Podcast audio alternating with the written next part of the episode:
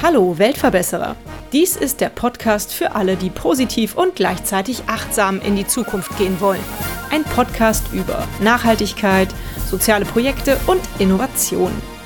Abonniere doch unseren Kanal und verpasse keine weitere Episode des Weltverbesserer Podcasts. Zunächst einmal muss ich mich vielleicht entschuldigen, meine Stimme ist heute ein bisschen angeschlagen. Ich habe mich von meinem Sohn anstecken lassen mit einer fürchterlichen Erkältung. Aber das hält mich nicht davon ab, den Podcast aufzunehmen und deswegen geht es jetzt hier los. Depressionen gehören in Deutschland zu den häufigsten, aber in Hinsicht ihrer Schwere am meisten unterschätzten Erkrankungen. Und die Mehrzahl der psychischen Erkrankungen beginnt im Alter von unter 20 Jahren, sagt man eigentlich. Dabei wird gerade im Kindes- und Jugendalter oft spät erkannt oder verschwiegen, worum es geht. Und junge Leute können dadurch nachhaltig belastet werden. Der Verein Irrsinnig Menschlich e.V. bietet Angebote für Grundschulen, Sekundarstufen, aber auch für Berufsschulen, Hochschulen, Unternehmen und Organisationen. Und in Workshops werden dort Themen wie psychische Krisen und deren Bewältigung besprochen, Warnsignale erklärt, aber auch Hilfsangebote vorgestellt. Heute bei mir zu Gast im Weltverbesserer Podcast ist Manuela Richter-Werling, die Gründerin von Irrsinnig Menschlich. Und du kannst mir bestimmt erklären, wie bist du dazu gekommen, diesen Verein zu gründen, Manuela? Ja, im Grunde genommen hatte das überhaupt nichts mit psychischen Krankheiten oder sowas zu tun. Das habe ich erst ganz spät gemerkt, dass ja meine Familie, also wir schon immer damit leben und ganz schwierige ja, Lebensgeschichten da auch schon hinter uns haben. Aber wenn man damit aufwächst, denkt man irgendwie, das ist normal. So, also das ist eben normal und bei anderen eben auch so oder eben nicht so, ne, wenn das nicht so das Thema ist. Und ich bin zu irrsinnig menschlich e.V. im Grunde genommen gekommen durch meine Arbeit als Journalistin, mhm. weil ich mich immer sehr dafür interessiert habe, wie denn Menschen, denen es nicht so gut geht, wie die trotzdem ihr Leben gut meistern. Das hat mich irgendwie schon als Jugendliche sehr interessiert. Ich bin in der DDR aufgewachsen. Meine ersten 30 Jahre habe ich in der DDR verbracht. Das ist eigentlich ganz spannend, wenn man zwei Gesellschaftsordnungen erlebt. Das sind ja nicht so viele Menschen. Und damals wollte ich schon immer, also wollte ich nach Vietnam, ich wollte dort äh, gegen die Amerikaner kämpfen und dann wollte ich nach Chile. Ich kenne jetzt nur die Älteren wahrscheinlich, die ganzen Konflikte als dort die Junta äh, Allende gestürzt hat. Also das hat mich immer unglaublich interessiert, schon als junger Mensch. Ich wollte immer dahin und weg aus der Schule und fort und damit helfen und machen und tun die Nelkenrevolution an Portugal und was alles war. Also das hat mich schon immer begeistert, das hat mich fasziniert, wie es Menschen eben trotzdem schaffen, trotz schwieriger Lebenssituationen, trotzdem ihr Leben gut zu meistern. Das ist eigentlich so das gewesen, was mich dann eben auch an den journalistischen Beruf getrieben hat. Ich habe vorher mhm. als Lehrerin gearbeitet, als Hochschullehrerin, bin dann in der Wendezeit in den Journalismus gegangen, war in Kriegsgebieten unterwegs. Ja, das war eigentlich das, was mich so bewegt hat. Und dann wurde ich also gefragt von einem Kollegen aus dem MDR, dessen Frau in der Klinik hier für Psychiatrie in Leipzig gearbeitet hat, ja, ob ich Lust hätte und jetzt wird was ganz Großes gemacht. Es geht um Stigma. Ich wusste eigentlich gar nicht, was Stigma ist, ehrlich gesagt. Damals, also das Wort war mir, also es wurde auch nicht so massenhaft gebraucht wie heute. Ich wusste das gar nicht, ich fand es auch ziemlich schrecklich, das Wort, und dachte, oh Gott, wenn die, die wussten das auch nicht so richtig. Und das Stigma sollte immer abgebaut werden. Und das bei Menschen mit psychischen Erkrankungen. Da dachte ich, oh, das sind so interessante Menschen. Wahrscheinlich, das ist spannend. So. Und so bin ich dazu gekommen, weil ich es eben auch nicht so lange wo aushalte, sondern immer gerne was Neues aufbaue. Und äh, so ist es dazu gekommen aus Neugier und Lust an Menschengeschichten, ja, um das ganz profan zu sagen. Ja. Jetzt hältst du es aber schon ganz schön lange mit irrsinnig menschlich aus. Ja.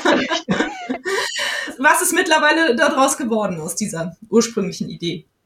Naja, es war damals auch gar nicht so geplant. Ich habe das erst im Nachhinein mitgekriegt, dass die Uni eigentlich nur jemand gesucht hat, der ein Praxisprojekt macht, damit die Wissenschaftler evaluieren konnten. Aber da ich ja immer ganz groß denke und denke, jetzt äh, müssen wir hier die Weltprobleme lösen, äh, denke ich an sowas gar nicht, sondern nehme das sehr, sehr ernst. Also das ist eigentlich heute heute immer noch so, dass mich das total bewegt. Und wenn ich es dann anfange, dass ich das auch wirklich dann durchziehe. Und eigentlich sollte das nach drei Jahren schon beendet sein. Ach. Weil ja dann das Förderprogramm, also wo evaluiert wurde, quasi von der Uni beendet war. Und das Tolle ist, dass ich das erst im Nachhinein erfahren habe. Und sonst ist, also das, das hätte ich ja so gar nicht angefangen. Ne? Also die Mission war ja eine ganz andere irgendwie. Und das fand ich dann schon ganz witzig und dachte, es ist ganz gut manchmal, wenn man vorher gar nicht weiß, wie vielleicht andere Menschen was geplant haben und du dich da gleich wieder so begrenzt oder irgendwie oder instrumentalisierst oder wie man das jetzt auch immer nennen mhm. kann, sondern es ist gut, äh, wenn, wenn man freie Bahn hat, wenn man was Neues aufbaut, natürlich mit starken Leitplanken und es war auch ganz toll, dass die, dass der, der äh, Professor an der Uni, der Professor Angermeier, da auch immer gesagt hat, Frau Richter, ich gehörte ja gar nicht zur Uni, aber der hat immer gesagt, Frau Richter-Berling, machen Sie, was Sie wollen. Ich unterstütze Sie, wo es nur geht. Das finde ich eben sehr, sehr gut, ne? wenn man viel Freiraum hat, äh, was anzufangen. Und ja, jetzt sind wir 22 Jahre schon da. Äh, wir hätten tausende Gründe gehabt, aufzuhören, weil wir eben immer Geldnot haben, immer kämpfen müssen mit Entscheidern. Wir haben Strukturen in Deutschland, die unsere Arbeit schwerst behindern die längst nicht mehr zeitgemäß sind. Also die Trennung von Gesundheit, Sozialem und Schule und Bildung. Ne? Das geht überhaupt nicht. Wir haben es gehört, der Ethikrat hat ja getagt. Ne? Und der eindeutig gesagt, dass wir Erwachsenen ziemlich versagt haben in Bezug auf Kinder und Jugendliche in der Corona-Pandemie. Ich würde es vielleicht gar nicht so schlimm sagen, weil wir das ja gar nicht gewusst haben. Ne? Im Nachhinein kann man da immer leichter urteilen. Ne? Man hätte die Schulen auflassen sollen und so, aber das haben auch die Entscheider damals überhaupt nicht gewusst. Also insofern wäre ich da ja viel gnädiger jetzt als, als Bürgerin. Ne? Aber der Ethikrat hat es gesagt, viele andere sagen es und es passiert eigentlich nichts. Es passiert politisch nicht, ne? obwohl es sich, wir kommen sicher noch drauf, so sehr lohnen würde, wirklich gezielt Prävention zu machen in einer Ganztagsschule mit wirklich auch unterstützendem Personal, mit nicht stigmatisierenden Ansätzen. Und das ist eigentlich, warum es uns noch gibt und warum ich noch dabei bin, obwohl ich schon viele Gründe gehabt hätte, auch aufzuhören, weil eben die, die Teilnehmerinnen ne, unserer Programme, die Schülerinnen und Schüler, wir machen jetzt auch äh, ein Sportverein, ein ähnliches Programm, die Studierenden immer wieder sagen, wir sollen unbedingt weitermachen, weil das brauchen alle jungen Leute, äh, was wir hier verhandeln, was wir besprechen, wo wir Mut machen und mittlerweile eben auch sehr, sehr viele erwachsene Menschen, die mit Kindern und Jugendlichen arbeiten. Ne? Das ist die, die nächste große Zielgruppe. Da wird das Interesse immer größer, sich, sich auch politisch zu engagieren bei den Verbänden, in den, Wohlfahrts, äh, äh in den Wohlfahrtsverbänden, in den Sportverbänden, wo wir auch immer sind. Und da ja, bin ich schon hoffnungsvoll, aber strukturell politisch, ne, obwohl wir jetzt wirklich tausend Gründe hätten. Ne, weil die innere Krise, also unsere seelische Krise ja mit der Klimakrise ganz eng auch zusammenhängen. Ne? Also wir können die Klimakrise eigentlich nur lösen, wenn wir uns alle eines guten seelischen Wohlbefindens. Ne? Und das heißt nicht, es ist alles super, sondern wenn wir gut äh, mit uns selbst und in, als Gemeinschaft einfach zusammen sind und zusammenleben, ne, dann werden wir das mit der Klimakrise auch schaffen. Wenn das nicht so ist, also das gehört sehr eng mhm. zusammen aus meiner Sicht. Ja, jetzt bin ich ein bisschen vom Thema abgewichen. Ist kein Problem. Mich würde mal interessieren, wie das denn so praktisch aussieht. Also ich habe ja schon einleitend gesagt, ihr gebt Workshops, um darüber zu informieren, um aufzuklären, um das Stigma, sagt man, abzubauen vielleicht. Ne? oder aufzulösen. Wie genau funktioniert das? Wie sieht das aus? Geht ihr in, in Gruppen auf die Schulen zu? Bietet ihr denen so einen Workshop an? Und wenn so ein Workshop dann stattfindet, was macht ihr da? Ja, es ist ja das, also dieses Verrückter und seelisch fit in der Schule, das äh, ist unser Programm, was es schon am längsten mhm. gibt, also schon über 20 Jahre was ich damals entwickelt habe, was auch evaluiert wird immer wieder von der Uni Leipzig und von anderen. Wir haben natürlich weltweit geschaut, was ist denn die eine sinnvolle Strategie, um eben Stigma abzubauen. Und das äh, Stigma abzubauen ist deshalb so wichtig, weil es eben zwischen dem Auftreten der ersten Symptome und einer wirklich guten Hilfe es immer noch Jahre dauert. Und bei Kindern dauert es noch viel, viel länger. Also das gibt es bei anderen Erkrankungen gar nicht. Ne? Da gehen die Leute sofort zum Arzt, lassen das abklären. Vielleicht ist es ja auch was ganz anderes. Und hier ist es eben nicht. Und eine frühe psychische Erkrankung hat eben beträchtliche Folgen, wenn es keine passende Hilfe gibt, meist lebenslang. Das konnte ich alles zu Hause in meiner Familie erleben und führt eben immer noch häufig zum Suizid. Und das Stigma ist eine der größten Hauptursachen weltweit. Und das Stigma ist menschengemacht. Ne? Das macht nicht der liebe Gott oder das Schicksal, sondern das machen wir Menschen. Das heißt, wie wir Erkrankungen ansehen. Ne? Und da gibt es eben gute Erkrankungen und schlechte Erkrankungen. Und die psychischen Erkrankungen zählen eben immer noch zu den schlechten Erkrankungen, obwohl ich mir keine Erkrankungen auf eBay ersteigern kann. Ne? Ja. So, könnte ich ja dann.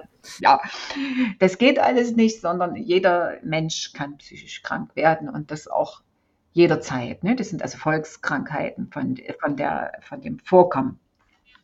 Und wir haben also geschaut weltweit, was sind gute Strategien. Und da gibt es sozusagen eigentlich nur eine, die hilft gerade für die Jugendlichen, also für die jugendliche Zielgruppe. Das ist eine Mischung aus Information, Aufklärung und ganz dringend Begegnung mit Mitgliedern der stigmatisierten Gruppe, also in unserem Fall mit Menschen, die selber psychische Krankheit durchgemacht haben und vor allen Dingen darüber berichten, als den, also den jungen Leuten dienen. Was hilft denn, wenn man in eine psychische Krise kommt? Was hilft, um da wieder rauszukommen? Weil bei psychischen Erkrankungen ist gar nicht die Krankheit so schlimm, sondern die Folgen der Krankheit. Und je jünger du bist, umso schwieriger sind oft die Folgen, dass du deine Schule nicht schaffst, dein Studium gar nicht hinkommst, die Ausbildung verzögert beginnst, es schwer hast, Freundinnen und Freunde zu finden, eine Partnerschaft oder Familie zu gründen. Viele werden sehr früh abhängig von den Sozialsystemen. Viele landen einfach im Knast. Also das ist, äh, das hat die, eine Studie in der EU rausbekommen. Da entstehen übrigens die höchsten Kosten wegen psychischen Erkrankungen im Jugendbereich und im jungen Erwachsenenbereich. Die entstehen im Justizsystem weil eben viele junge Leute sich selbst helfen mit Drogen, mit Alkohol, mit Tabletten, mit äh, eben auch nichtstofflichen Süchten, dann häufig eben dadurch in so eine kriminelle Karriere geraten oder eben in die Prostitution geraten, die Drogenkriminalität und die sitzen dann im Knast. Und die müssen nicht im Knast sitzen, wenn wir einfach Prävention gezielt machen würden, wenn es sich Deutschland auf die Fahnen gesetzlich schreiben würde, es würde sich unglaublich lohnen. Also jeder Unternehmer weiß das, die Zahlen liegen vor, die geschätzten. Es würde unglaublich Geld sparen ne, für die gesamte Volkswirtschaft und von dem persönlichen Leid der Betroffenen und der Angehörigen der Familien will ich jetzt gar nicht sprechen. Ne? Das, das kann man gar nicht mit, mit Geld irgendwie ja, beschreiben oder aufwerten oder irgendwas. Ne? Mhm. Ja, das ist der Hintergrund. Also die Begegnung ist dann der Schlüssel zur Veränderung von Einstellungen wir sind noch gar nicht bei Verhalten und hoffentlich zum Hilfesuchverhalten. Und es ist so, wir gehen also als Tandems in alle Veranstaltungen, die wir machen, eben auch in die Schultage, ne, in dem Programm Verrückt und Unselig wird in der Schule. Es ist immer eine Fachperson aus dem sozialpsychiatrischen Träger meistens, also aus der Gemeinde sozialpsychiatrischen Versorgung, aus den Standorten, wo wir sind, also wo wir das Programm verbreitet haben. In NRW ist es ja auch sehr weit verbreitet. Und die gehen zusammen mit einer persönlichen oder einer persönlichen Expertin oder Experten. Das wird früh überhaupt nicht verraten. Und oft ist es so, also mir ist das zumindest oft passiert am Anfang, dass die gedacht haben, ich bin die Betroffene, ne, weil ich vielleicht ein bisschen müder oder schlechter aussah oder älter. Und meine Partnerin oder mein Partner sind die Fahrerexperten. Das ist ganz wunderbar. Ne? Kleider machen Leute und wir beurteilen ja oft so wie jemand aussieht. Ne? Und da sind wir schon bei so einem Kernthema. Psychische Erkrankung sieht man ja den Menschen oft überhaupt nicht an. Oder ganz lange nicht an. Ne? Erst wenn es vielleicht ganz schlimm ist, kommt man auf die Idee, ja, oh Gott, die Haut sieht so fahl aus und die Körperspannung ist weg, die Stimme ist flach oder wie auch immer. Ne? Aber das ist ja so ein großes Hindernis, dass wir das auch nicht ernst nehmen, weil wir das nicht sehen. Ne? Höchstens, wenn jemand sich ganz aggressiv verhält, der hat eigentlich Glück, die, ne, der Mensch, weil der fällt wenigstens noch auf, aber viele reagieren ja mit Rückzug, ne, wollen sich eigentlich unsichtbar machen, weil sie nicht wissen, was mit ihnen los ist. Ne? Also insofern ist es ein gutes Zeichen, diese Verwechslung, aber nicht wirklich, weil das mit so einem Urthema, ne, weil man es eben nicht erkennt, zusammenhängt. Und dann äh, ist, besteht der Schultag, wenn wir dort bei dem Programm bleiben, so aus drei äh, Teilen. Der erste Schritt ist, dass wir gucken, wie geht's denn der Klasse, wie sind die drauf? Das ist immer ganz lustig. Also wir machen das mit sehr viel Humor, wir machen das sehr leicht, dass die harten Themen eben auch zur Sprache kommen können. Es wird wirklich viel gelacht und meistens geht es um Schulabschluss, Stress mit den Eltern, Müdigkeit in der Pubertät. Ne? Die sind immer alle früh müde und die wollen uns gar nicht haben. Das ist natürlich immer der beste Ausgangspunkt. Aber nicht, weil die uns nicht mögen, sondern weil die müde sind. Und jedenfalls, aber drei wissen immer, was kommt und die sind schon, die haben also schon spezielle Fragen. Das sind immer meistens Jugendliche, die selbst schon psychische Erkrankungen hatten oder Angehörige sind, die also ganz tiefe Fragen schon haben, ganz viel Erfahrung einbringen merkt man immer, wie sie sprechen. Die sprechen nämlich anders als die anderen Schülerinnen und Schüler. Mhm. Der Wachmachteil, ne, da, das äh, läuft viel im Austausch von Lebenserfahrung. Also es gibt keine Vorträge oder irgendwas, sondern es wird ganz viel Lebenserfahrung getauscht, nachgefragt, nochmal nachgefragt. Ne? Dann gibt es den zweiten Teil, da teilt die Klasse sich in Gruppen. Da gibt es verschiedene Gruppenaufgaben. Es gibt immer die nach dem Nothilfekoffer für junge Leute in seelischen Krisen oder das Survival Package oder wie man es auch immer nennt. Ne? Je nachdem, was muss da eigentlich rein. Das ist immer sehr, sehr spannend für die Klasse, für die Gruppe, für mich selber das wird dann geteilt und gerade junge Menschen, die schon viel erlebt haben oder da viel Erfahrung haben, die tun doch ganz andere Sachen rein als so, wenn man damit noch nicht so viel zu tun hatte. Ne? Das ist sehr, sehr spannend. Also sich zu helfen wissen ist dort eine ganz wichtige Aufgabe. Dann geht es auch darum, kann man Vorurteile überhaupt abbauen? Ne? Also da werden oft so mediale Geschichten gemacht, ne? Sendungen, Umfragen werden gespielt, Rollenspiele im Fernsehen und all solche Sachen. Das macht auch immer sehr viel Spaß. Ne? Also wie zählebig eben auch Vorurteile sind und wie schwer was für gute Argumente braucht, auch die äh, sozusagen zu kleiner zu machen oder zu entkräften. Um was geht's noch? Es geht auch um das Thema Kinder psychisch kranker Eltern. Also je nachdem, wie die Klasse drauf ist, schauen wir, ne, was, was zur Gruppe passt. Also wie können wir sozusagen das Thema weiter vertiefen. Mhm. Und im dritten Teil dann outet sich die persönliche Expertin oder der persönliche Experte. Die Person lädt dann die Schülerin ein, ihm eben all die großen und kleinen Fragen zu stellen, die, sie sich noch nie getraut haben zu fragen, wo die Eltern und meistens ist es so, dass die Person dann ungefähr zehn Minuten so ein bisschen aus ihrem Leben erzählt, warum sie auch heute hier in der Klasse ist, wie es ihr gegangen ist. Manchmal auch bei den Schlimmsachen, die so noch über Menschen mit psychischen Erkrankungen erzählt wurden. Aber das ist ja immer die Motivation auch. Deshalb gehen sie ja in die Klassen, um dort wirklich den Klassen zu dienen, als Lebenslehrerin und Lehrer ihre Erfahrung zu teilen. Nach den ersten zehn Minuten, wo sie noch ein bisschen tiefer über ihr Leben sprechen und wann das angefangen hat und wie sie es gemerkt haben, wie auch immer, dann können die Schülerinnen und Schüler fragen, auch die Lehrkräfte, die dabei sind, können fragen und da wird auch alles gefragt. Mhm. Also Suizid ist auch immer ein Thema und natürlich auch was geholfen hat. Und was spannend, wirklich spannend ist, dass die Schülerinnen und Schüler viel weniger so die Krankheiten interessieren, was uns Erwachsene wahrscheinlich, ne, die Probleme mhm. interessieren uns immer am meisten, sondern sie viel mehr fragen, was hat denn dir geholfen, damit du heute hier bei uns im Klassenzimmer sitzt? Ach, super. Damit dir es heute wieder besser geht. Was hat dir geholfen? Von den Ärzten in der Klinik, von deiner Familie, von deinen Klassenkameraden, von deinen Berufskollegen, von deinen Mitstudenten. Ne? Also das sind ja die Auswirkungen, die man so zweite Krankheiten nennt, dass man aus allen sozialen Rastern rausfällt. Da sind die Schülerinnen und Schüler wirklich sehr, sehr lebensklug und wollen das wissen, weil das natürlich für sie am nützlichsten ist. Und ja. da sind eben auch die persönlichen Expertinnen und Experten Vorbilder wie man Krisen äh, bewältigt ne? und auch Mut macht. Das hat auch die Evaluation durch die Uni Leipzig gezeigt, dass die also wirklich da Vor Vorbilder sind für die meisten Schülerinnen und Schüler. Mhm. Und wie, wie, kommt man an so einen Workshop ran? Was muss man tun als Schule oder auch als Unternehmen oder als Berufsschule, wenn man an so einem Workshop interessiert ist? Einfach auf unsere Webseite gehen. Da mhm. findet man auch gerade bei den Schulprogrammen die Standorte, also wo wir auch vertreten sind, wo man die regionalen Standorte schon kontaktieren kann beziehungsweise dann direkt über uns und dann können wir schauen, was möglich ist. Genau, also über unsere Website. Jetzt kommt die unangenehme Frage, wie viel kostet das oder wie finanziert ihr euch? Ja, das ist ganz unterschiedlich, weil äh, wir haben ja keine wirkliche Grundfinanzierung, weil das in Deutschland kein gesetzlicher Auftrag ist, obwohl das die Europäische Union schon seit 2005 fordert und die sagt eben auch, die Prävention psychischer Krisen, gerade in Bezug auf junge Menschen und die Förderung des seelischen Wohlbefindens, sind politische Aufgaben. Also keine Gesundheitsaufgaben, sondern gesellschaftspolitische Aufgaben, weil der äh, Gesundheitszustand, also der psychische Gesundheitszustand gerade von jungen Menschen Einfluss hat auf die Stabilität von ganzen Gesellschaften. Und das ist dort wirklich in dem Grünbuch von 2005 in jeder Hinsicht detailliert nachgewiesen. Die Studien liegen vor. Und wir in Deutschland haben es bis heute nicht geschafft, das als gesetzlichen Auftrag zu verankern.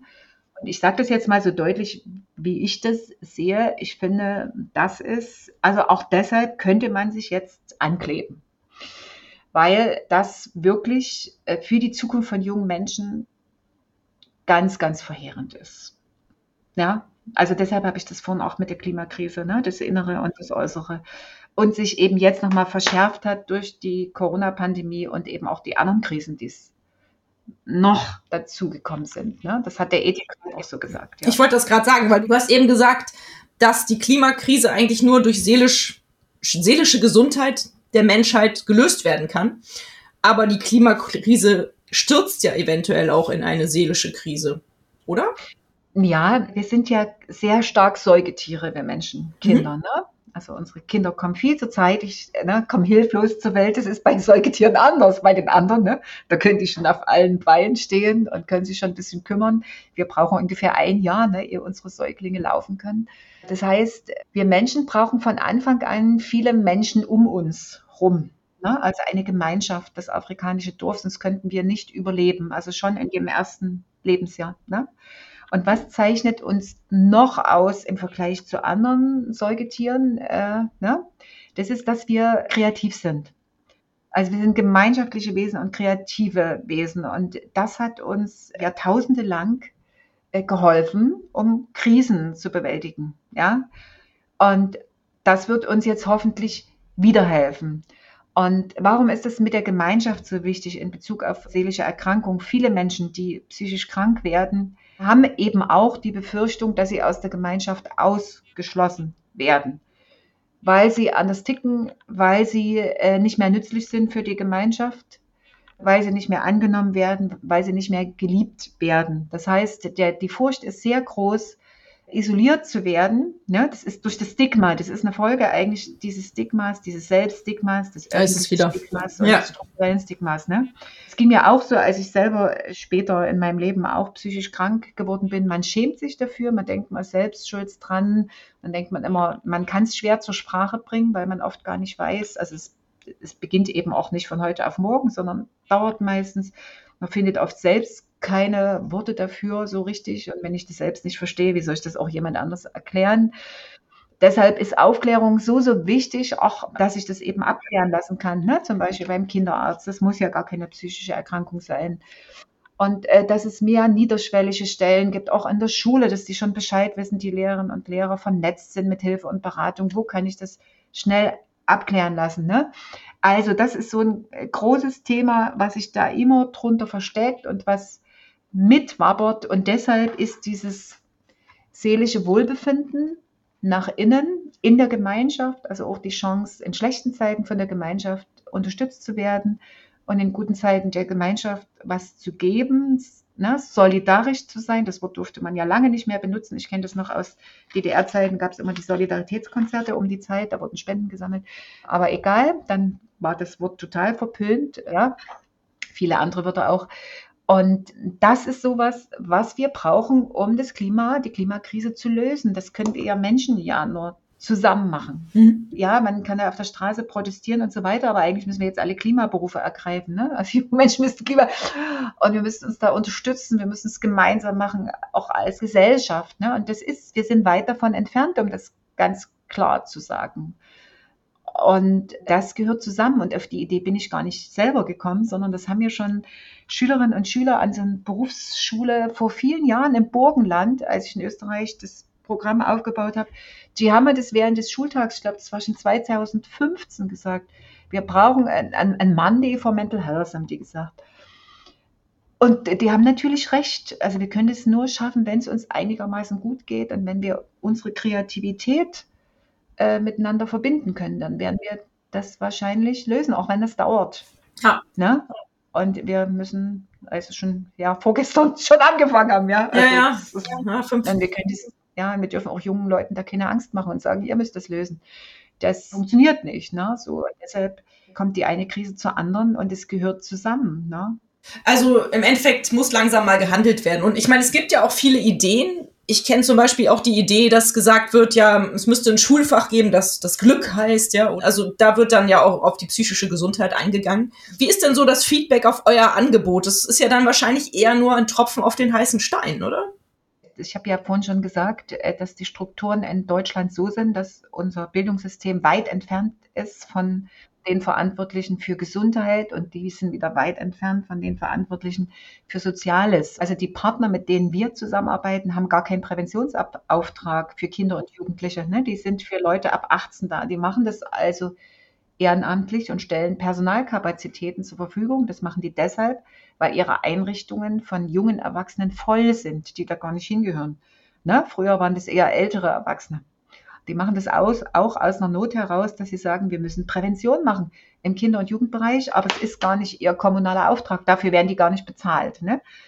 Und die strukturellen Hindernisse sind die schlimmsten in Deutschland. Um es wirklich groß auszurollen, müsste Gesundheit, Soziales und Bildung immer zusammengedacht werden, mhm. weil es am effektivsten ist, Prävention in der Schule zu machen.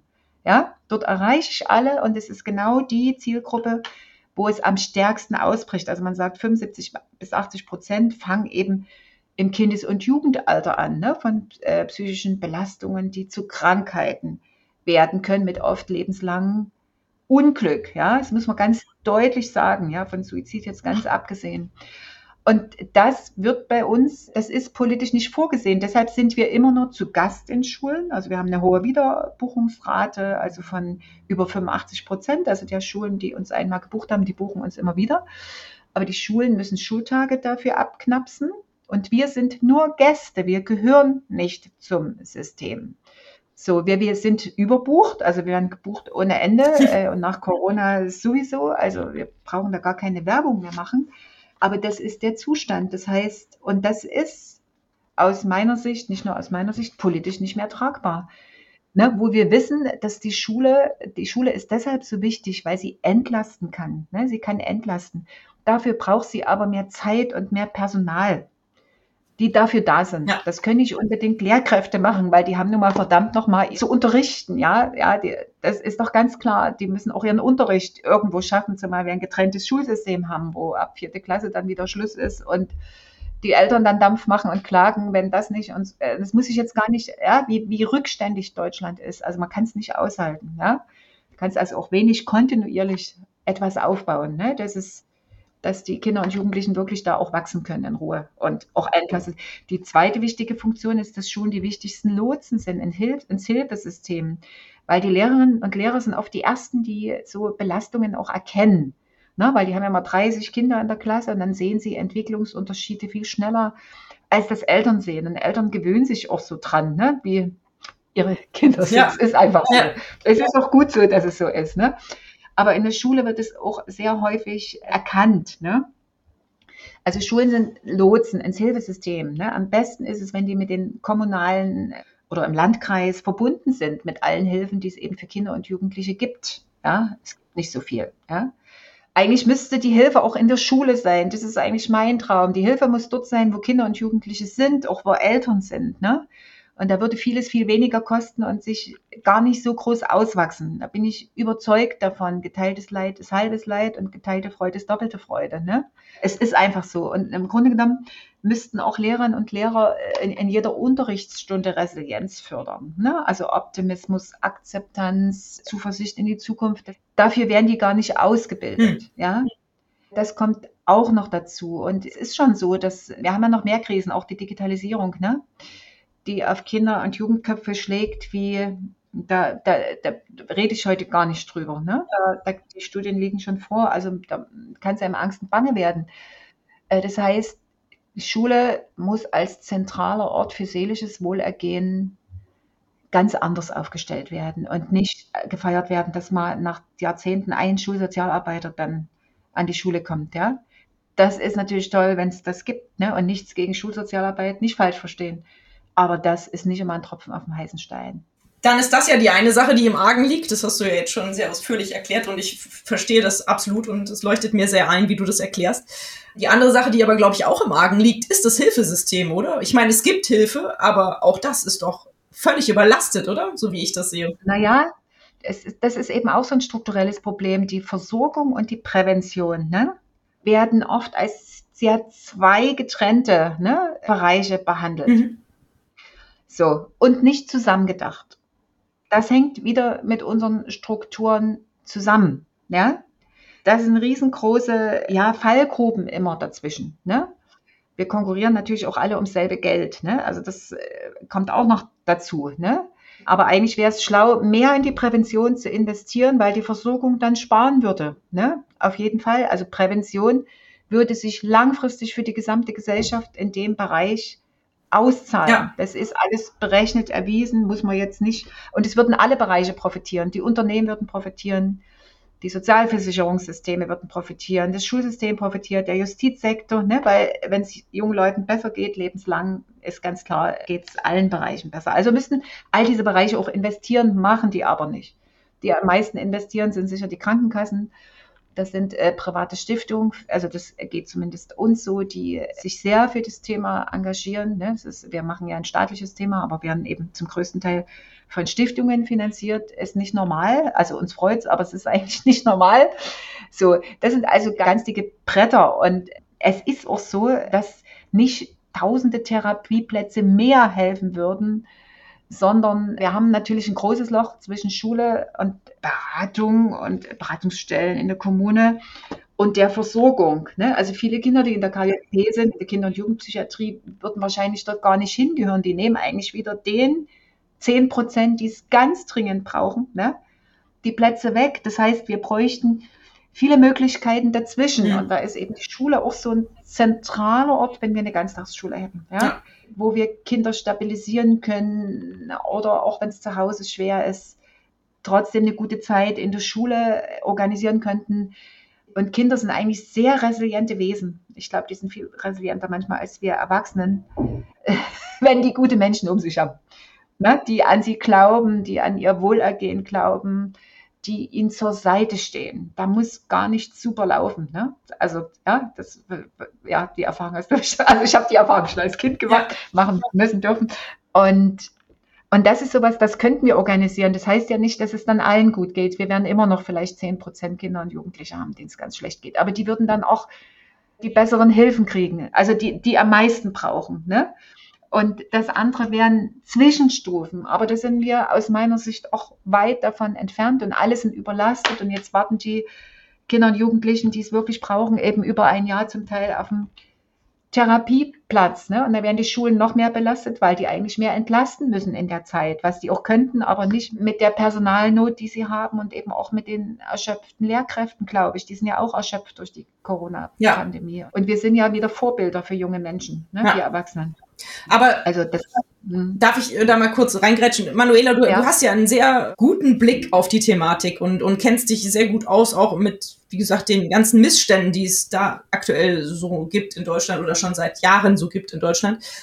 Hast du denn die Möglichkeit, da auf politischer Ebene dich auch einzubringen und da deine Meinung zu äußern und, und Vorschläge oder Ratschläge zu geben? Gibt, habt ihr die Möglichkeit als Verein?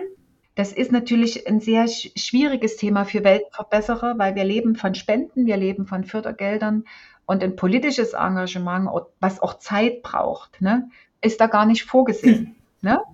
Das sind die Förderungen, die es eben für das Projekt gibt. Und die sind knallhart, die sind nicht äh, bequem, ne, weil man eine NGO ist, sondern ich habe oft den Eindruck, wir haben härtere Maßstäbe als manchmal Unternehmen, mhm. ne, weil wir auch immer wenige Menschen sind, äh, durch die, die, die ständige Mangelwirtschaft, in der wir leben, versus der hohen Motivation. So, das ist eigentlich eine Form von Ausbeutung. Ja, also was ich auch seit 22 Jahren mit mir selber mache. Ja, und das ist nicht gut.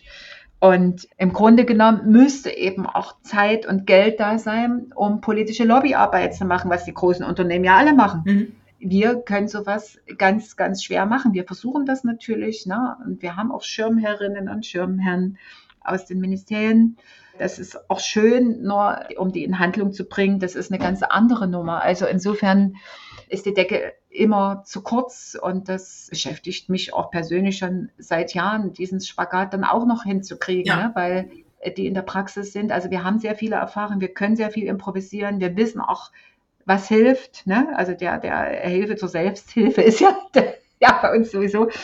Und äh, das vermitteln wir ja auch den vielen Menschen, die wir jedes Jahr fortbilden und schulen und Mut machen, wie sie auch mit kleinen Schritten anfangen können. Aber es braucht diese politische Veränderung. Und ich sage es nochmal, wir müssten uns, ich würde das nie machen, wir müssten uns ankleben. Das sage ich auch allen Leuten, die ich schule jetzt immer, klebt euch an.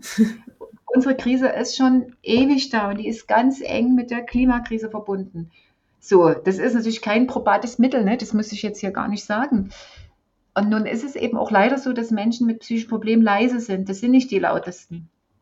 Ja, das sind nicht die lautesten Menschen. Und die brauchen eine ganz ich rede jetzt, bin jetzt wieder bei Kindern und Jugendlichen, eine ganz starke Lobby und die Lehrerverbände müssten aufstehen, die Jugendverbände müssten aufstehen, die Sportverbände, die alle das spüren. Also das wissen wir, dass sie das spüren, ne, weil wir immer die Fortbildung machen. Ne? Und die müssen alle aufstehen und hier also wirklich ein Wandel, sonst da ist schon was dran, was die Europäische Union 2005 schon gesagt hat. Ne? Das erleben wir ja auch schon zum Teil. Und jetzt ist eigentlich das Momentum, ne, das wird so schnell nicht wiederkommen nach Corona und mit Klimakrise und Krieg und so weiter. Und es wäre ganz einfach, also. Trotz dieser ganzen Dinge, die, die dich ja natürlich zum Verzweifeln bringen, so ein bisschen, bist du ja immer noch dabei. Du hältst ja durch. Und das finde ich super. Was für eine Vision hast du denn so vor dir, auf die es sich immer jeden Tag wieder lohnt, für euer Projekt, für euren Verein sich einzusetzen und zu kämpfen? Naja, ich bin ja schon ziemlich alt, ich habe nicht mehr so viele Visionen, also ich bin schon sehr alt und jetzt habe ich das einfach mal genutzt, um auch das politische Thema, danke für deine Einleitung zum Podcast, daran werden alle Weltveränderer, so nennt sich ja der Podcast, ne? Weltverbesserer. Das Wort ist Verbesserer, genau, Verbesserer ist noch viel besser, genau, stoßen ja alle irgendwann dran, mhm. ne? Ja, und deshalb war das gut, dass ich hier darüber äh, sprechen konnte und vielleicht die, äh, ja, es gibt Menschen, die den Podcast hören und sich einfach dafür einsetzen, dort, wo sie leben oder in ihren Verbänden, Organisationen, wo auch immer. Meine Vision oder meine Hoffnung, so würde ich es eher sagen, ist, dass es irrsinnig menschlich noch lange gibt, dass meine jungen Kolleginnen und Kollegen das gut weiterführen, dass die gesund bleiben, die Kraft auch immer haben, die man, ich bin ja die Gründerin, ich bin ja immer davon besessen, ne? das ist ja auch so eine Gründerkrankheit, dass man da so besessen ist und eben auch so viel Herzblut reingibt, aber eben auch, ja, äh, eben dann auch Nächte nicht schlafen kann. Ne? So. Und das kann man ja jetzt nicht äh, von den nachfolgenden Generationen so verlangen. Ne? Also das, ja. Insofern äh, hoffe ich, dass Sie das gut weiterführen können, dass wir irgendwann doch nochmal eine strukturelle Veränderung kommen und eben möglicherweise auch mal in eine mittel- und langfristige Finanzierung wenigstens unserer Programme für Schulen. Wir sind immer noch weit davon entfernt. Danke trotzdem allen Förderern und Unterstützern, die uns die Treue halten oder neu zu uns kommen und uns unterstützen. Ne? Das will ich an der Stelle deutlich sagen.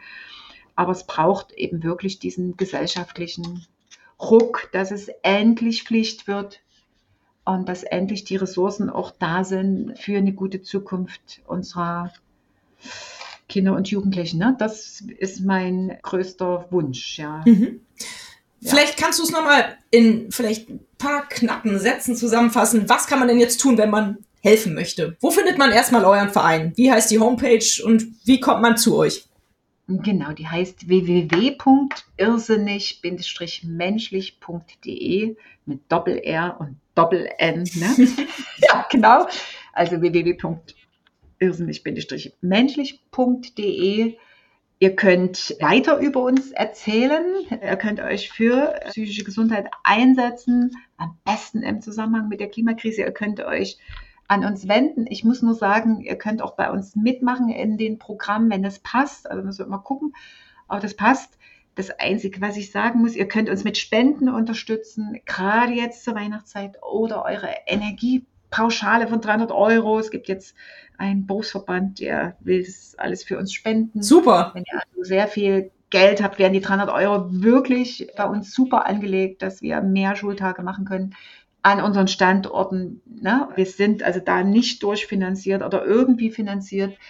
Und wenn ihr mal ein bisschen warten müsst, wir sind hier wirklich ganz wenig Leute in, in Leipzig, ja, die äh, über ihre Grenzen hinaus arbeiten. Wir haben ein riesengroßes Netzwerk dann habt Geduld, wir sind keine große Firma und wenn hier mal einer ausfällt oder eine, dann liegt gleich wirklich was brach, ne? weil wir immer undercover und mit schmaler Decke. Aber ich meine, ich bin ja Ossi als Gründerin. Wir haben immer in der Mangelwirtschaft gelebt, also wir können es gut uns beschränken und trotzdem gut sein. Aber erzählt darüber und setzt euch überall dort, wo ihr seid, ein für ein gutes seelisches Wohlbefinden von jungen Leuten. Und wenn wir Unterstützung braucht, Material, dann wendet uns an euch. An uns, nicht an euch, sondern an uns, an Irrsinnig. Menschlich e.V. aus Leipzig. Mhm. Genau. Super, sehr schön.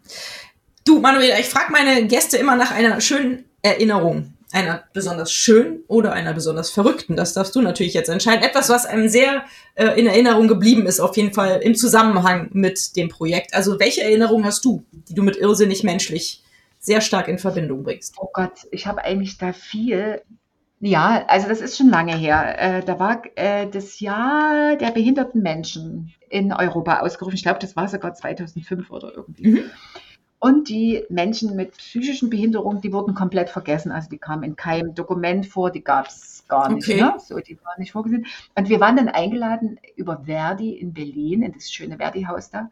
Und da ging es um Fernsehrollen, also äh, behinderte Menschen im Fernsehen. Damals noch nur im Fernsehen, ne? nicht bei Social Media. Und welche Rollen die da spielen dürfen. Und die meisten Menschen, die kamen im Rollstuhl angerollt, die dort waren. Und die waren äußerst engagiert. Und es waren ganz wenig Menschen auf zwei Beinen. Das waren die irgendwie mit psychischen Beeinträchtigungen, die ja gar nicht vorkamen. Und ich weiß noch, es waren so zwei Sachen, die mich so bis heute eigentlich bewegen. Das eine war, dass ich gar nicht in der Lage war, als Minderheit zwischen so vielen Menschen, die sich per Rolli fortbewegt haben, mich dort zu bewegen. Das war so das Erste. Also ich fühlte mich so alleine und in der Minderheit. Und so die zwei Beine waren gar nicht mehr so schön zu haben. Das war total verrückt. Und das Zweite war die Diskussion, dass gerade Menschen, die schon von Geburt an quasi mit Behinderung aufgewachsen sind und, und leben und eben schon lange eine Assistenz haben oder sich im Rollstuhl fortbewegen, dass die uns beigebracht haben, dass sie sich trotzdem eines guten seelischen Wohlbefindens erfreuen und dass das seelische Wohlbefinden sozusagen drüber liegt über allem. So, ne? Also, dass das äh, äh, gar nicht mit Äußerlichkeiten erstmal zu tun haben muss, wie wir so oft denken. Ja. Ne? Und dann haben die Menschen mit seelischen Behinderungen von sich erzählt, ja, dass die immer im Tatort hier der Verbrecher seien und der Mörder oder der, der Bekloppte, ne? und dass man das ihnen eben gar nicht ansieht. So, und dann ging es so um den Rollentausch, ne? Und die Menschen im Rollstuhl, die wollten endlich mal Täterinnen und Täter spielen und nicht immer nur das Opfer, so das hilflose Opfer. Und das war so ganz, ganz spannend, sich darüber auszutauschen, wie wertvoll das seelische Wohlergehen ist und dass es eigentlich unsere Lebensgrundlage ist. Egal, wie es uns geht, wenn es uns seelisch gut geht, psychisch gut geht, heute wird so mental gesagt, ne? ich finde das Wort seelisch eigentlich sehr schön, sehr schönes deutsches Wort dafür. Aber egal, ob das Deutsch ist oder so, ich finde es einfach ein warmes Wort. Das, das brauchen wir zum Leben und so können wir auch am besten Krisen meistern. Ne? Es, es bleibt dann nicht immer gleich schön, aber es ist ein Grundgefühl. Ne? Das ist, ja, das, das hat mich damals schwer beeindruckt. Bin ich lange gar nicht so drüber weggekommen. Ich dachte, das ist ganz anders immer, als du dir das vorstellst. Ja, das ist auch eine schöne Erkenntnis. Habe ich ehrlich gesagt auch noch nicht drüber nachgedacht, aber nett, dass du das mit uns geteilt hast. Dankeschön. Fühlst du dich denn als Weltverbesserer? Du hast das Wort ja schon eben in den Mund genommen. Ich denke schon, oder? Ja, ich bin da immer vorsichtig, weil ich bin ja in der DDR geboren und ich kenne so viele Weltverbesserer. Und wenn das so inflationär wird, wird mir es immer so ein bisschen schlecht. Ich sehe mich da gar nicht so, okay. sondern ich sehe mich immer so, was getan werden muss, muss getan werden. Und ich bin da so relativ pragmatisch und ich lerne einfach gerne auch von von anderen Menschen. Ne? Wie kann man was einfacher machen? Das ist eigentlich für mich das größte Glück, wenn ich lernen kann, wenn wir unterwegs sind, wenn wir tun, von denen, die mit uns was tun, wie kann man was besser machen. Das, das inspiriert mich. Ich brauche diese großen, das ist so oft gescheitert mit der Weltverbesserung. Also insofern bin ich da, weißt du, will ich da so zurückhalten mit solchen großen Wörtern. Und ich finde es immer gut, wenn wir oder wenn ich auch andere Menschen anstecken kann. Mhm. Ja. Schön. Das ein Stück weiter zu schreiben oder zu machen. Ja, ja das wäre schon gut. Wenn du drei Wünsche äußern dürftest, dass die Welt ein Stückchen besser macht, was würdest du dir wünschen? Dann würde ich mir an erster Stelle wünschen, dass alle Kriege sofort aufhören. Mhm. Das wäre für mich das Wichtigste. Dass wir uns als Menschheit mehr Zeit lassen, um wirklich uns zu verstehen. Ich rede jetzt auch Ost-Wessi, ne? merkst du vielleicht, ne? da haben wir uns auch viel zu wenig Zeit gelassen. Und das ist ja nur ein kleiner Konflikt im Weltmaßstab. Ne? Also das jetzt ja zum Einordnen, dass wir uns wirklich mehr Zeit lassen, wirklich mehr zuhören. Ich bin selber auch immer so getrieben und ganz schlecht im Zuhören, ne? kannst du dir vorstellen, damit wir wirklich für uns als Menschheit auf dieser Erde besser vorankommen als bisher. Und ich bin überzeugt, dass es immer andere Wege gibt als die des Krieges, der ständigen, wo es immer nur um Macht geht, der ständigen Abwertung und der, ne, das, das wäre mir das Wichtigste. Also wenn wir es uns gelänge, doch wieder im Frieden zu leben und dass wir immer ein gutes Auge auf die Kinder und Jugendlichen haben, wo wir eben als Erwachsene auch Vorbilder sind und wir uns immer überlegen, was bringen wir denn eigentlich bei? Ne? Was sollen die eigentlich für eine Zukunft haben? Hm. Ne?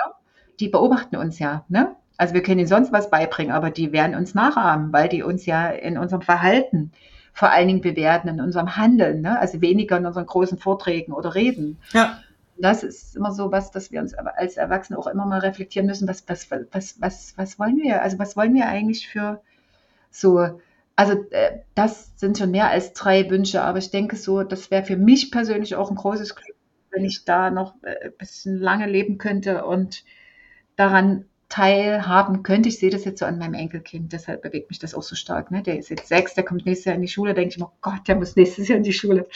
Was soll ja, der arme Kerl. Also eigentlich sollte es andersrum sein, ich sollte doch sagen, also oh, wir haben so eine tolle Schule.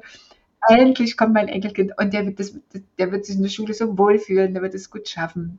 Das wird eine gute Gemeinschaft sein. Die werden da gut vorankommen als Team, als na, so, das, das müsste ich doch eigentlich denken und nicht diese Ängste haben. Ein bisschen Angst ist ja gut, aber weißt du? Ja. So die Hoffnung und dass es gut wird und dass die das gut schaffen. Und ja, das wünsche ich mir von ganzem Herzen. ja. ja ja, sei du ihm ein gutes Vorbild. Ich, ich merke sehr stark, dass äh, unser Sohn sich sehr von seinen Großeltern beeindrucken, beeinflussen lässt. Also insofern, ich glaube, ihr habt da auch eine große Chance als Großeltern, da Einfluss zu nehmen. genau. Ja, sehr schöne Wünsche. Vielen, vielen Dank. Du weißt ja, dass es in meinem Podcast hier nicht nur um soziales Engagement geht, sondern auch um Nachhaltigkeit. Also Stichwort Klimakrise ist hier wohl auch gut untergebracht. Was beschäftigt dich denn, wenn du an Nachhaltigkeit denkst? Wie kommt das in deinem Alltag vor? Na, Nachhaltigkeit ist natürlich bei mir vor allen Dingen das Thema, wie können wir unsere Programme nachhaltig machen? Wie können wir die in die Strukturen reinbringen? Ne? ja, okay. So viel wie möglich junge Leute davon profitieren können. Mhm. Ja, das ist mir das wichtigste Anliegen. Und wenn es in Bezug auf Umweltschutz gemeint ist? Ach, na ja, ich fahre schon immer mit dem Fahrrad. Ich bin doch ein Ossi. Also äh, mein Vater hat in der Energie gearbeitet. Da mussten wir jedes Jahr, ich weiß es noch, ihr werdet euch alle totlachen. Was denkst denn du, wie bei uns immer Energie gespart wurde? Also jetzt ist er ja im Altersheim, ne? Und er hat sich ja die letzten Jahre auch nicht mehr bewegt, zu Hause, wo der noch in der Wohnung war. Da musste ich nur das Licht brennen lassen und das Fenster aufmachen. Dann ist mein Vater trotz Gebrechen aufgestanden.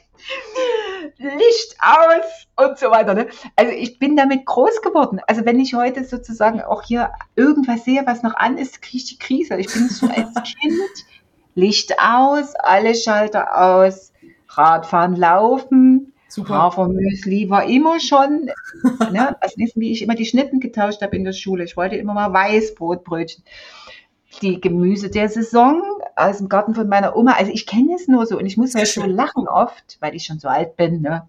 Die Gnade der frühen Geburt, ja. Ich muss immer so lachen, weil wir, ja, da wurde der Plastiktopf mit äh, zum Quarkholen genommen und sowas, ne? Das war jetzt ein Ausdruck der Mangelwirtschaft.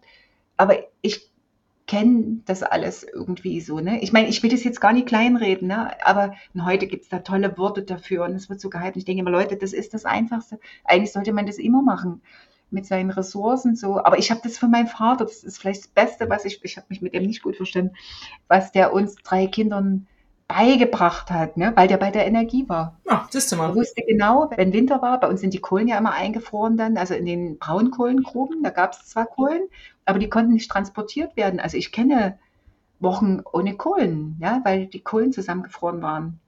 Da wurde dann die Armee eingesetzt, um die Kohlen mit großen Eisenstücken von dem Eis zu befreien, damit wieder Kohlen ausgeliefert werden konnten. Und solche Scherze, ne? Wow. Also Also will ich jetzt nicht wieder erleben, ganz ehrlich. ich will eigentlich nicht nochmal haben. Mir graut es auch so vor Kälte in der Wohnung, obwohl ich habe die Heizung so gut wie noch nie angemacht, weil ich auch das Ofen heizen. Ne? Ich habe immer einen kalten Wohnungssauger. Aber das ist jetzt nur so, ne? Also Marktwirtschaft, wir haben was gelernt, bisschen Krisenrest, das können wir. Also wenn wir nicht können, aber das habe ich eigentlich schon immer gemacht. Ich habe mich da auch immer geärgert. Also die letzten 30 Jahre, wie kann man nur so verschwenderisch umgehen mit all diesem, warum braucht man 50 Sorten Joghurt oder sowas? Das, das kann ich bis heute überhaupt nicht verstehen. ja, ja, schön. So, das, aber der, verstehst du, der Ossi-Blick. Hm. Wir sind doch jetzt alles Bossis mittlerweile. Ja, ja, aber ich meine, so ein Training ist nicht schlecht, weißt du? Ja, ja, ich weiß, ich verstehe. So, fällt es einem nicht so schwer. Ne? Vollkommen ja, richtig. Also, ja, ich glaube, ich könnte mit dir noch stundenlang äh, sprechen, beziehungsweise du könntest noch stundenlang erzählen. Es ist toll, was du alles zu berichten hast. Es gefällt mir. Ähm, meine allerletzte Frage aber, wir müssen jetzt langsam zum Schluss kommen, sonst hört jetzt am Schluss dann vielleicht nachher keiner mehr zu, was wir Wichtiges zu sagen haben, ist immer die nach einem Buchtipp. Liest du sehr gerne und hast du vielleicht einen schönen Buchtipp für mich? Die Bücher sind erhältlich bei booklooker.de, dem Marktplatz für Bücher. Ja, ich lese eigentlich ganz viel und immer mehrere Bücher durcheinander und kann mir immer die Titel ganz schlecht merken.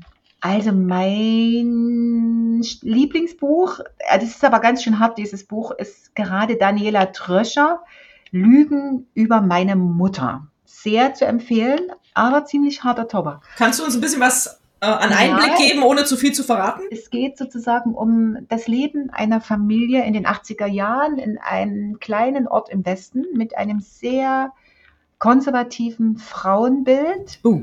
Und es ist so hart, also das kann man sich überhaupt nicht vorstellen. Im Mittelpunkt steht, dass die Mutter in den Augen ihres Ehemanns viel zu dick ist und ständig Diäten macht ich will jetzt gar nicht mehr verraten. Es ist auch ein sehr gesellschaftspolitisches Buch. Und wenn ihr die Gelegenheit habt, Daniela Tröscher fährt jetzt auch gerade rum, also ist an vielen Orten zu Lesungen.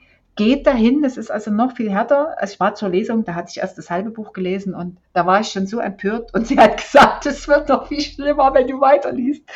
Und jetzt habe ich wirklich ausgelesen und dachte, ja, ist gut, dass ich es noch nicht wusste. Also es ist ein, ein, ein zeitgeschichtliches Panorama ich glaube, wo wir, wo wir alle noch ja, sehr viel mitnehmen lernen können und Mütter und Töchter sowieso. Und ich glaube, wir haben noch gar nicht alles überwunden, was da so in unseren, was in uns noch so da drin ist. So, ja. Das hört sich spannend an. Mensch, das werde ich auf jeden Fall auch lesen. Cool. Super. Vielen Dank für diesen tollen Buchtipp. Liebe Manuela, ich möchte dir ganz herzlich danken für die Zeit, die du dir genommen hast, für deine netten Worte, für deine tollen Ideen, die du hast für irrsinnig menschlich überhaupt, weil du es ja gegründet hast und seitdem du es gegründet hast als Geschäftsführerin so fleißig leitest und so viel schon aufgebaut hast. Ich finde die Arbeit, die ihr da macht, total super und finde es absolut unterstützenswert und hoffe, dass das auch viele von den Hörerinnen denken und dass ihr da noch sehr viel Unterstützung erfahren werdet. Ja, ich bedanke mich auch bitte bei dir ganz herzlich. Also ich hätte jetzt mit dir auch noch länger gesprochen. Sehr schön. ja, ich auch. Vielleicht, vielleicht, sprechen wir irgendwann nochmal miteinander. Wir werden bestimmt voneinander hören. Das auf jeden Fall. genau. Ich danke dir ganz herzlich. Mach's gut, meine liebe Manuela. Tschüss. Ja, mach's gut. Tschüss. Danke. Und euch vielen Dank fürs Zuhören.